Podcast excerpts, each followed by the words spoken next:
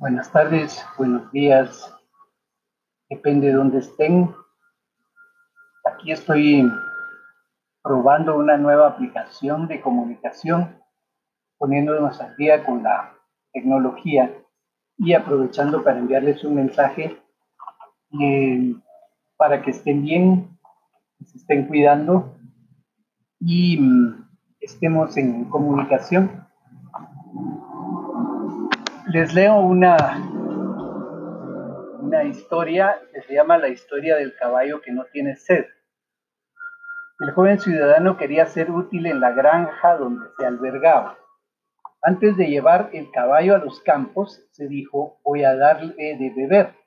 Será ganar tiempo, estaremos tranquilos durante todo el día. Pero a ver, ¿es el caballo quien manda ahora? ¿Cómo? Se niega a ir por el lado del abrevadero y no tiene ojos ni deseos más que para el campo de alfalfa cercano. ¿Desde cuándo mandan los animales? Vendrás a beber, te digo.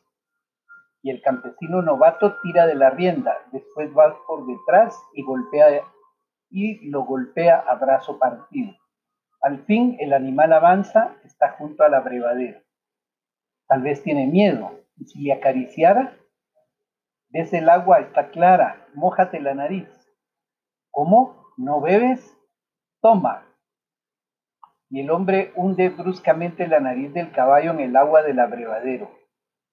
Vas a beber de una vez. El animal resopla y respira, pero no bebe.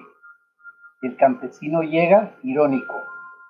Ah, ¿crees que es así como se trata un caballo? Es menos tonto que un hombre, ¿sabes?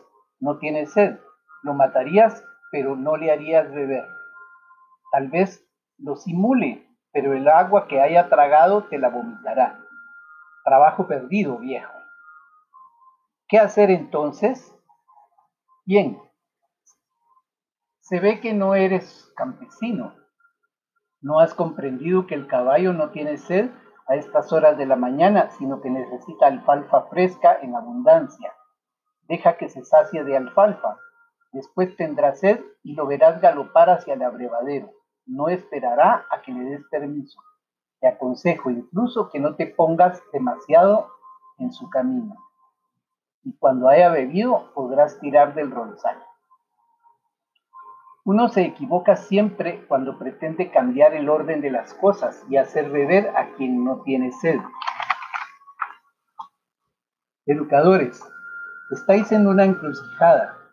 No os obstinéis en una pedagogía del caballo que no tiene sed y intrépida y prudentemente hacia la pedagogía del caballo que galopa hacia la alfalfa y el abrevadero.